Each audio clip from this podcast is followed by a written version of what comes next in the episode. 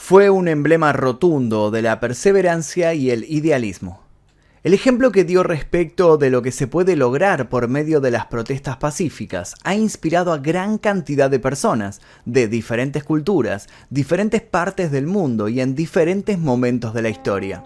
Desde Martin Luther King y Nelson Mandela hasta el llamado hombre del tanque en la plaza de Tiananmen como mentor, maestro y líder espiritual de su pueblo, lo guió a la consecución de una meta con la que se comprometió en su juventud y a la que abrazó con apasionados discursos y acciones concretas. El resultado, un año antes de su muerte, la independencia de la India dejó de ser un sueño para convertirse en realidad. Sin embargo, eso no significaría la unión definitiva que el hombre había soñado para su país. Su idea de fundir a musulmanes e hindúes no solo no sucedería, sino que traería consecuencias para su propia persona. En este informe vamos a indagar en la historia de este personaje tan amado como odiado. Ahondaremos en máximas de su vida, en su activismo, sus manifiestos y la actualidad de su legado a más de 150 años de su nacimiento. Nuestro recorrido terminará el 30 de enero de 1948, el día que murió Mahatma Gandhi. Eran las 17:17 horas de un día templado de invierno. Mahatma Gandhi caminaba con parsimonia por un césped majestuoso en Nueva Delhi, apoyándose en los hombros de dos mujeres jóvenes, camino a una plaza cercana donde 500 personas lo esperaban para realizar un rezo comunitario. En ese momento se acercó a él un hombre con las manos juntas, en señal de adoración. Namaste, exclamó en un susurro suave. Ese tipo de encuentros le sucedía constantemente. A sus 78 años ya se había convertido en un abanderado de las causas justas y del hallazgo del equilibrio interno. Igual de cierto es, sin embargo, que para esa edad también contaba con una larga lista de enemigos que lo consideraban como una piedra en el zapato. El hombre que se había acercado hacia este líder en señal de paz Rápidamente se incorporó, sacó un arma y le disparó tres tiros. Tres balas que atravesaron su pecho y no tardaron en manchar de sangre sus blancas vestiduras. Sus últimas palabras fueron Geram, algo así como Dios mío. Mahatma Gandhi cayó con las palmas de sus manos apretadas unas con otras, como si se negara a interrumpir su último rezo. Aquel enero Gandhi ya había sufrido dos atentados y varios fueron los que señalaron que fueron muchísimas las veces en las cuales intentaron deshacerse de esta persona, pero todos los intentos resultaron infructuosos hasta este último. Esa tarde quienes lo querían fuera del juego por fin celebraron. El homicida nunca dejó de mostrarse orgulloso. Su nombre, Turam Gotze. Más tarde volveremos sobre él. El suelo donde Gandhi se derrumbó y la elegante mansión donde pasó sus últimos días se ha convertido en un monumento conmemorativo a su vida y a su violenta muerte. Para entrar al Gandhi Smriti no hay un control de seguridad ni una taquilla. Se puede entrar caminando desde la calle sin restricciones y de forma gratuita, justo de la manera en la que se supone que lo habría querido Gandhi. El desconsolado anuncio no se hizo esperar se comunicó al pueblo que el gran padre había muerto. La trágica noticia se convirtió en miles de llantos que se unieron durante la noche. Las calles se inundaron de rezos, de lamentos, de homenajes. Las cenizas del fallecido se consagraron y se sumergieron religiosamente en numerosos ríos sagrados del inmenso país. Una era llegaba a su fin. Pero ¿cómo había llegado Gandhi a convertirse en un santo de la era moderna? Gandhi nació en 1869 en Porbandar, India. Su padre era funcionario estatal de grado elevado y su madre conservaba una fe religiosa apasionada y operante que se remontaba a las antiguas y sagradas tradiciones brahmánicas e hindúes. Tanto la influencia de uno como de otro hicieron mella en el joven que desarrolló una personalidad metódica en la que convivían dilemas e inquietudes de diversa índole. Siguiendo tradiciones de ese momento, Gandhi fue obligado por su familia a casarse a los 13 años con Kasturba Makanji, una joven de 14 que no sabía ni leer ni escribir. Se supone que contra todo pronóstico se enamoró como si ella fuera una suerte de alma gemela. Otros biógrafos aclaran que el joven encontró en el sexo la única manera de sobrevivir a ese arreglo del que no tuvo voz ni voto. No sin polémica, más tarde, ya adulto, Gandhi criticaría la decisión de sus padres de haberlo casado con una mujer a la que no habían cultivado lo suficiente. Si bien en esa época de juventud Gandhi aún estaba cerca de los placeres carnales, hubo un quiebre en sus percepciones cuando en 1885 protagonizó un doloroso episodio. El padre de Gandhi se encontraba en su lecho de muerte y era Gandhi el encargado de cuidarlo. Sin embargo, en determinado momento, el joven abandonó su puesto de guardia para tener un encuentro amoroso con Kasturba. Cuando volvió a donde se encontraba su padre, este había muerto. Un Gandhi de 16 años jamás se perdonó el haber dejado de lado a su padre para satisfacer sus necesidades carnales y, según él, egoístas. Gandhi llegaría a tener cuatro hijos, pero luego engendraría una visión bastante peculiar sobre el sexo. De hecho, terminaría entregándose al celibato. Después de haber seguido en su patria un curso regular de aprendizaje cuando tenía cerca de 20 años, Gandhi viajó a Londres para perfeccionar sus estudios jurídicos. Ese viaje fue decisivo en su vida, dado que le brindó un notable acercamiento a la cultura occidental. ¿Y qué significó para él ese encuentro? Significó el replanteamiento de muchos conceptos. Sin embargo, aún faltaba para que su figura se instaurara. Primero hay que hablar de su estancia en Sudáfrica, que visto a la distancia fue el lugar en donde se gestó el germen de lo que se convertiría en este hombre revolucionario, que lideró las más sobresalientes protestas de su generación. Al regresar de Londres, Gandhi intentó establecerse como abogado en Bombay sin éxito, por lo que terminó teniendo un rol menor preparando peticiones para litigantes. Todo cambiaría cuando en 1893 aceptara un contrato de trabajo por un año con una compañía india que operaba en Sudáfrica. Una vez en ese lugar no tardó en interesarse por la situación de los 150.000 compatriotas que residían allí discriminados en la inmensa mayoría de casos. Gandhi entonces se dispuso a llevar a cabo la difícil misión de redimir moral y socialmente a quienes no tenían representación. Vivió en carne propia el racismo y decidió poner en tela de juicio aquello que se tomaba como natural. Numerosas y variadas fueron sus iniciativas humanitarias. Instituyó colonias agrícolas y hospitales y sobre todo trató de eliminar las castas y religiones que dividían a su pueblo. En sus relaciones y sus inevitables choques con las autoridades de Sudáfrica, inauguró un método de lucha que mantendría el respeto a la persona humana y evitaba la revuelta armada. En 1906 subrayó el valor de lo que llamó fuerza de la verdad como fundamento. En 1894, Gandhi fundó el Partido Indio del Congreso en Natal para unir a la comunidad india en Sudáfrica en una fuerza política homogénea, y si bien no pudo evitar que algunas leyes discriminatorias se sancionaran, sí logró que cada vez más ojos se voltearan y fueran testigos de las desfavorables condiciones en las que muchos vivían. La prensa de todo el mundo pudo registrar cómo los derechos civiles de los indios eran aplacados en ciertas comunidades. Sus seguidores y el propio Gandhi fueron reprimidos y encarcelados en muchas ocasiones, pero eso no los detuvo. Consiguieron grandes avances y sobre todo lograron que la impunidad dejara de articularse de modo tan libre. Habían convertido la desobediencia civil pasiva en la mejor arma de combate. En 1914 Gandhi regresó a la India, donde llevó una vida retirada hasta 1918, cuando terminó la Primera Guerra Mundial. A partir de ese año, Gandhi fue prácticamente el jefe del movimiento nacionalista luego de promulgar abiertamente la autonomía económica a la que se podía llegar, según él, mediante la no colaboración.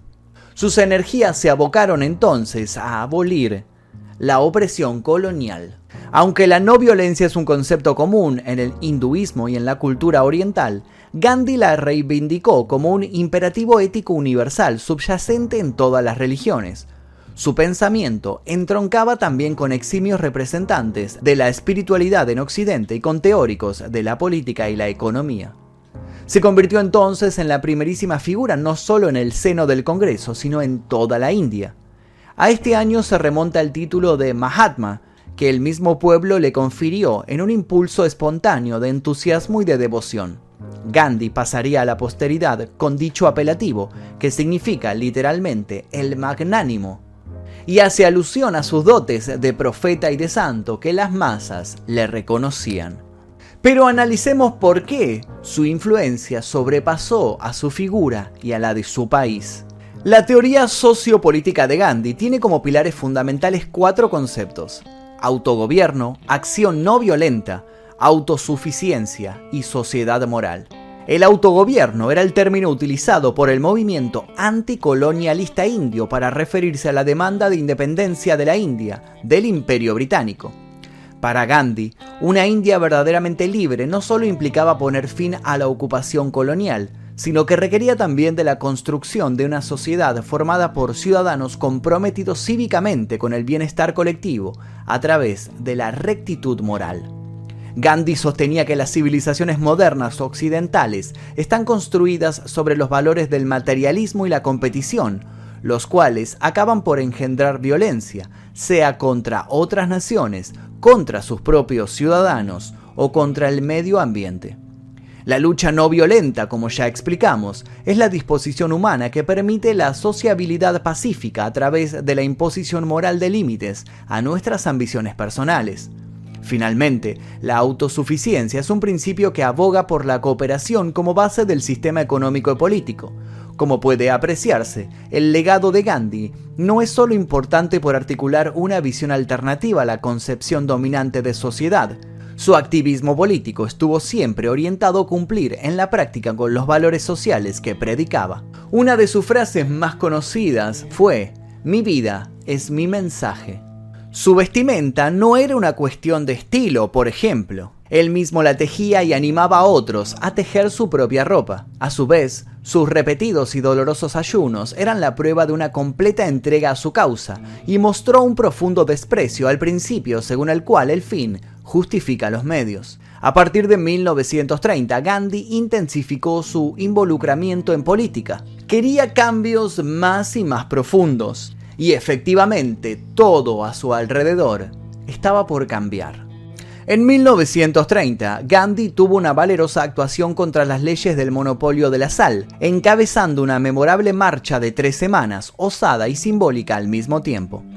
A finales de 1931 participó en Londres de la segunda conferencia de la Mesa Redonda para el establecimiento en el país de un gobierno constitucional, pero la conferencia marcó un fracaso para la causa india. Vuelto a su patria, Gandhi continuó con su apasionada atención a los problemas sociales.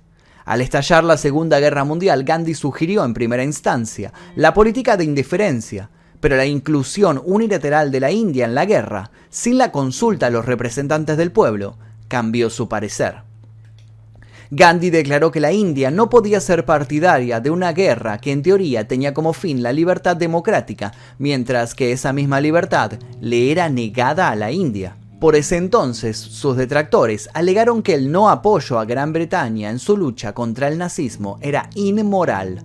Fueron años sangrientos, miles de seguidores de Gandhi fueron reprimidos sin piedad y fusilados por la policía, hasta que el propio Gandhi fue arrestado el 9 de agosto de 1942. Pasó dos años tras las rejas, y en ese tiempo su esposa falleció. No recibió las atenciones médicas correspondientes, dado que sus creencias no se lo permitían.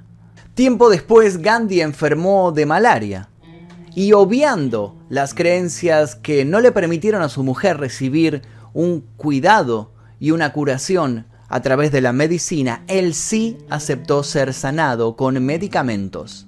Gandhi finalmente fue liberado porque empeoró su salud, y sus captores asumieron que si moría en prisión esto podía tener un alto costo político.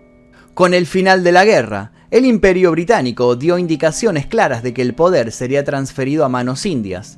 Gandhi entonces ordenó suspender la lucha. Su objetivo luego de tanto sacrificio por fin se concretaba. Pero entonces, ¿llegaba por fin la paz a India?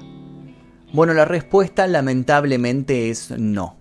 Luego de que los británicos accedieran a las demandas de independencia, la India sufrió en 1947 una partición de la que surgieron dos países hoy enemistados, la India, de mayoría hindú, y Pakistán, de mayoría musulmana. Hindúes y musulmanes veían en el otro a un posible enemigo y fue imposible que los grupos aceptaran una convivencia. El no poder ver a la India unificada hizo que Gandhi no festejara el cambio de gobierno y trazara una nueva meta, poder hacer que hinduistas y musulmanes predicaran la tolerancia por el otro, meta que lo llevaría a la muerte.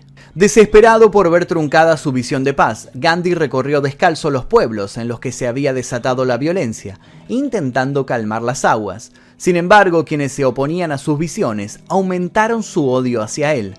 Algunos lo consideraban un entrometido, otros un traidor por haber aceptado la independencia en esos términos. Es entonces cuando entra en la historia el ya mencionado asesino, Turam Gotze, que terminó siendo juzgado junto a siete hombres, en teoría cómplices. El 15 de noviembre de 1949 fue ahorcado pese a las súplicas de los hijos de Gandhi que pidieron por su perdón. Siempre se sospechó que el verdadero inductor del homicidio había sido el presidente del partido Mahasabha, que acusaba a Gandhi de haber consentido la secesión de Pakistán y de debilitar al gobierno indio con sus continuas concesiones a los musulmanes. El cadáver de Gandhi fue envuelto en un sudario y cubierto con pétalos de rosas, y si bien más de un millón de personas acompañaron al cuerpo hasta la pira funeraria, muchos empezaron en ese momento a cuestionar al recién caído abriendo polémicas que aún se sostienen. La mayoría de estas polémicas están ligadas a los votos de castidad que Gandhi realizó a principios del siglo XX. Se supone que el hombre pedía poner a prueba su resistencia, pidiéndole a algunas de sus seguidoras que lo estimularan. La idea de esto era que él pudiera resistir a la tentación. La invitación del pacifista a que sus seguidoras lo acompañaran en su lecho no fueron muy bien vistas al salir a la luz. Y por otro lado, hace relativamente poco se abrió un candente debate. ¿Era acaso Gandhi un racista? En una universidad de Ghana quitaron una estatua de Gandhi después de que estudiantes y profesores se quejaran de que el hombre durante su estadía en Sudáfrica mostrara desprecio por la gente negra. Los académicos especialistas en Gandhi no lo refutan, aunque argumentan que Gandhi reformó sus puntos de vista más adelante. Los supremacistas hindúes siguen enfurecidos con él por haber expresado una gran compasión por la minoría musulmana del país, y por haber permitido que Pakistán se separara de India. Algunos nacionalistas hindúes incluso han erigido estatuas al asesino de Gandhi. Gandhi tampoco es popular entre los parias, una clase de indios que estuvo en el estrato inferior de la sociedad hindú del país durante siglos, pero que ahora, con una población estimada en más de 200 millones de personas, ejerce una influencia política significativa. Su vínculo con la élite de India es una de las razones por las que los parias y la gente de la izquierda política lo juzgan con dureza y lo culpan de no haber hecho suficiente para desmantelar un sistema de castas que suele ser brutal en la India. Aunque Gandhi sí defendió a las castas inferiores, sus críticos argumentan que no cuestionó con la suficiente fuerza al sistema, a la vez que no se privó de mantener relaciones diplomáticas con dictadores y asesinos. Tras la muerte de Gandhi se estableció el 30 de enero como Día Internacional de la Paz, si bien sus ideas siguen siendo analizadas, es innegable la inspiración y renovación que el hombre supo traer a los movimientos que luchan por los derechos civiles. Su modo de actuar, sus visiones sobre el veganismo, su conducta frente al odio y su apreciación del medio ambiente lo convirtieron en una figura que marcó un antes y un después. El mundo contemporáneo, atravesado aún por todos los males que Gandhi supo denunciar, tiene la obligación de revisar su agenda de prioridades. Es en ese marco donde, a pesar de las críticas que se le pueden atribuir, los pensamientos del hombre siguen siendo un horizonte teórico práctico para construir una sociedad verdaderamente libre. Una sociedad donde la violencia, de una vez por todas, deje de ser la principal protagonista. Y hasta aquí el video de hoy sobre la vida y la muerte de Mahatma Gandhi. Espero que les haya interesado. Los invito a dejar sus comentarios aquí debajo y también los invito a dejar sugerencias para posibles futuros videos. Les dejo un par de recomendaciones para que sigan haciendo maratón y sin nada más que decir, me despido. Mi nombre es Magnus Mephisto y esto fue El Día Que.